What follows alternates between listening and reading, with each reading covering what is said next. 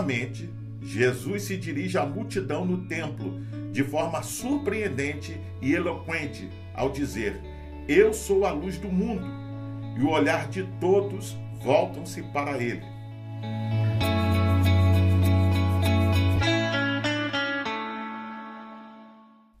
Jesus começou o seu discurso com uma poderosa expressão na sua segunda grande autorrevelação ao dizer eu sou. Entenda, essa expressão era somente utilizada pelos judeus para se referir a Deus. Por isso, quando Jesus faz essa afirmação, ele está declarando sua unidade com Deus. Nos deparamos novamente com o que significa a sua divindade. Jesus reivindicou para si o grande eu sou da autorrevelação de Deus. Ao dizer que ele é a luz do mundo, em outras palavras, Jesus está dizendo que é a presença iluminadora e vivificante de Deus no mundo. Em Jesus, de fato, temos a luz que o mundo precisa.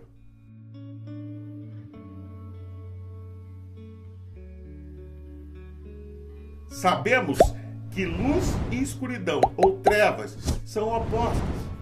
Esses termos estão bem presentes em nossas vidas. Porém, para que a escuridão se dissipe, basta apenas um simples raio de luz para rasgar as trevas e iluminar a superfície que a luz toca. Esses termos podem ser usados como ilustração da situação espiritual em que as pessoas se encontram, pois muitas estão no mundo sem Jesus. Foi o que ocorreu no anúncio do anjo do Senhor aos pastores em Belém. A luz gloriosa do Senhor brilhou, rompendo a densa escuridão da noite e trazendo as boas novas do nascimento do Salvador. Mais uma vez, estamos nos aproximando da data que a cristandade e grande parte do mundo não cristão de alguma forma celebra o nascimento do menino Jesus. Diferente do mundo a qual as escrituras declaram que está em trevas, os que receberam Jesus em suas vidas como Senhor e Salvador precisam compreender que de fato Jesus também é Deus. Jesus, apesar de ter nascido como qualquer criança, seu nascimento foi sobrenatural. Ele possui duas naturezas, tanto a humana quanto a divina. Este é um dos maiores fundamentos da fé cristã. Jesus não está mais como uma criança indefesa deitada em uma manjedoura nem tampouco é o carpinteiro em sua oficina em Nazaré, ou mais um profeta de Israel. Depois da sua morte e ressurreição, Jesus cumpriu a sua missão e está na glória, assentado à destra de Deus. O Evangelho de João, capítulo 8, verso 12, nos diz: Eu sou a luz do mundo. Portanto, se vocês me seguirem, não vão tropeçar na escuridão. Na NVI diz: nunca andará em trevas, porque sobre o caminho de vocês se derramará a luz viva. A NVI diz: terá a luz da vida. Ao ler as Escrituras, podemos observar que após o seu nascimento e principalmente durante o seu ministério, Jesus evidenciou que essa luz não era apenas para o povo de Israel. Ele é a luz do mundo, não apenas para pessoas isoladas, mas para toda a humanidade, seja em todos os níveis culturais, em todas as raças, tribos e nações. Ele é o Messias esperado e o Salvador do mundo, como na mensagem anunciada pelo anjo do Senhor àqueles pastores. Pois bem, a partir desse ponto, quero pensar sobre como Jesus, a luz do mundo, pode transformar a realidade das pessoas e do mundo que jaz em trevas. A palavra luz aparece 23 vezes no Evangelho segundo João. Dessas 21, a palavra luz é uma metáfora que se refere a Jesus. Quando Jesus disse ser a luz do mundo, quis dizer que é a solução para as trevas em que o mundo está. O mundo jaz em trevas. O diabo é o príncipe das trevas e viver no pecado é andar na escuridão. O diabo cegou o entendimento de muitas pessoas, por isso, aqueles que são prisioneiros do pecado vivem em densas trevas e não conseguem ver a luz. No início do Evangelho de João está escrito: Nele estava a vida, e esta era a luz dos homens.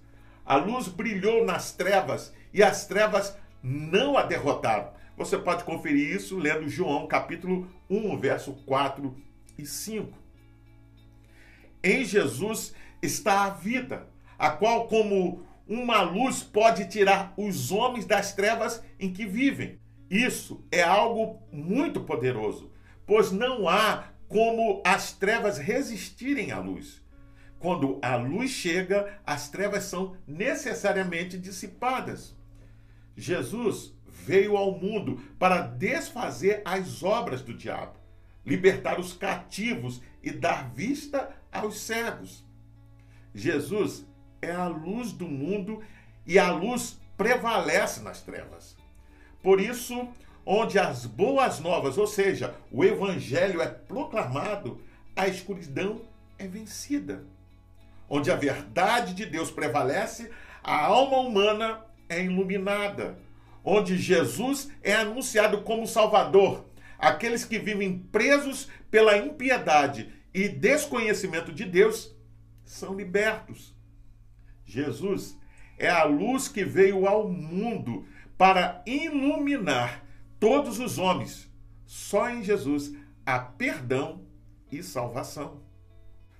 Ao olharmos para o mundo em que vivemos, não é difícil concluirmos que ele está em trevas e que o maligno cegou o entendimento das pessoas para não verem a verdade. Basta sair às ruas, consultar a mídia, conversar com as pessoas que logo podemos constatar essa verdade. A Bíblia diz que o mundo todo está sob o poder do maligno. Você pode conferir isso em 1 João capítulo 5, verso 19. Por causa da transgressão do primeiro homem, Adão, toda a criação está sob o poder do mal. Isto é, é mantida sob submissão pelo diabo, o qual, segundo Jesus, é o príncipe deste mundo. Satanás, como adversário da humanidade, governa o mundo e lhe incute seus valores. Ele incute nos homens sem Deus valores cuja mentira é usada para deturpar a verdade, a injustiça para deturpar a justiça. Essa autoridade lhe foi dada na ocasião em que o homem desobedeceu a Deus e pecou contra ele. A desobediência afastou o ser humano da comunhão com o seu Criador, levando à morte espiritual, e mergulhou toda a natureza e a humanidade em maldição. A criação passou a ser corrupta, escravizada ao pecado.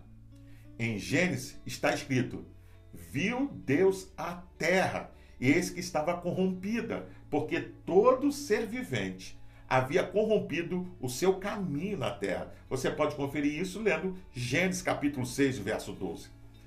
Por isso, Jesus declarou enfaticamente: Se vocês me seguirem, não vão tropeçar na escuridão. A NVI diz: nunca andará em trevas. É importante destacar que, apesar de todo o benefício trazido à luz pela mensagem de Jesus, muitos insistem em continuar caminhando em trevas. Por quê? Esta é a grande questão que precisamos encarar. Por que tantos não querem a luz de Jesus? Em sua opinião, por que tantos têm medo de um relacionamento com Jesus? Se ele deu aos homens a solução para viverem livres das trevas, por que tantos o evitam?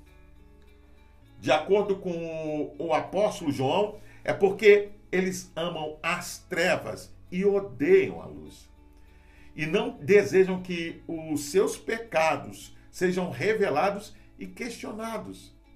Muitas pessoas não querem abandonar a vida pecaminosa. Você pode conferir isso lendo João, capítulo 3, verso 19 ao 21. Observe que quem crê e segue a Jesus não anda em trevas. Pelo contrário, tem a luz da vida.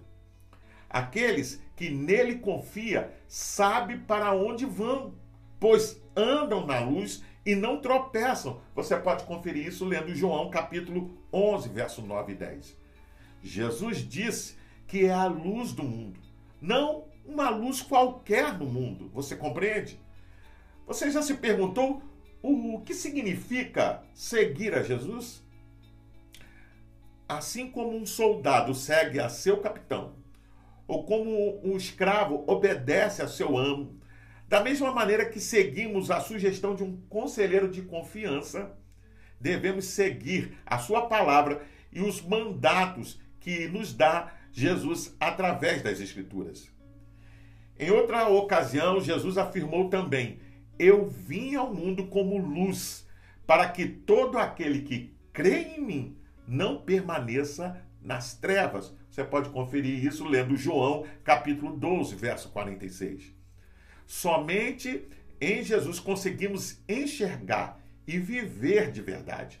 No entanto, mesmo uma pessoa que já entregou a, a vida a Jesus e experimentou a sua luz transformadora, pode viver momentos de trevas.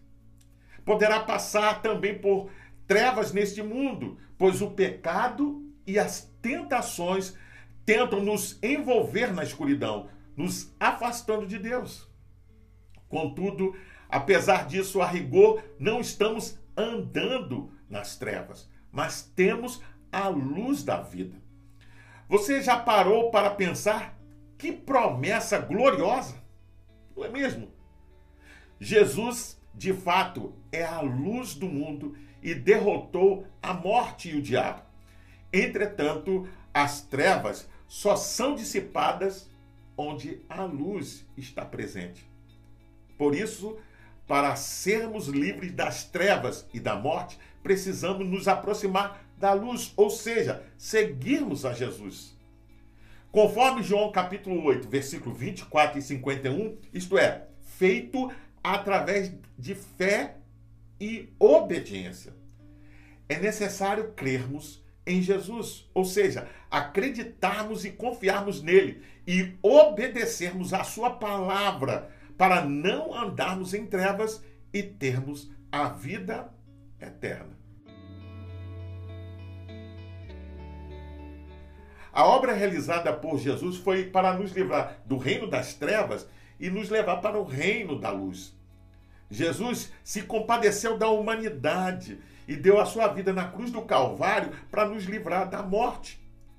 Para tanto, precisamos nos aproximar dele, reconhecer os nossos pecados e transgressões, abandoná-los e entender que somos incapazes de nos salvar e confiar que o sacrifício realizado em nosso lugar foi suficiente. O apóstolo João nos desafia a andarmos na luz, ou seja, a termos a luz como estilo de vida. Você pode conferir isso lendo em 1 João, capítulo 1, verso 7. Essa é uma atitude totalmente coerente com o Deus que seguimos, pois o nosso Deus é luz. Conforme João mesmo diz, Deus é luz e não há nele treva nenhuma. 1 João capítulo 1, verso 5. Para sermos como ele, devemos evitar de andar nas trevas e sempre nos aproximarmos da luz de Deus, da comunhão transparente com os irmãos e buscar uma vida de sinceridade e pureza.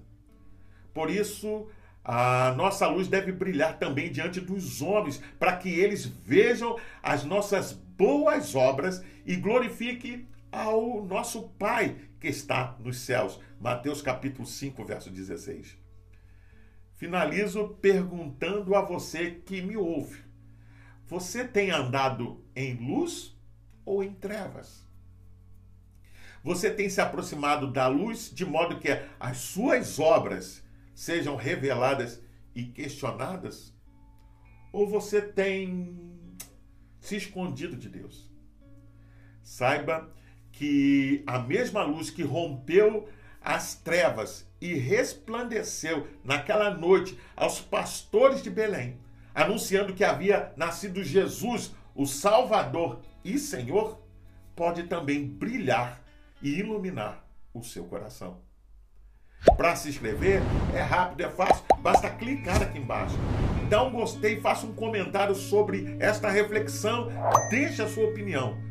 Acione também o sininho para receber futuras notificações e compartilhe com seus contatos nas suas redes sociais para que mais e mais pessoas tenham acesso ao conteúdo desta reflexão. Você também pode ouvir essa reflexão acessando o podcast de sua preferência. Até o próximo encontro. Vem conosco. Fique na paz. Deus te abençoe.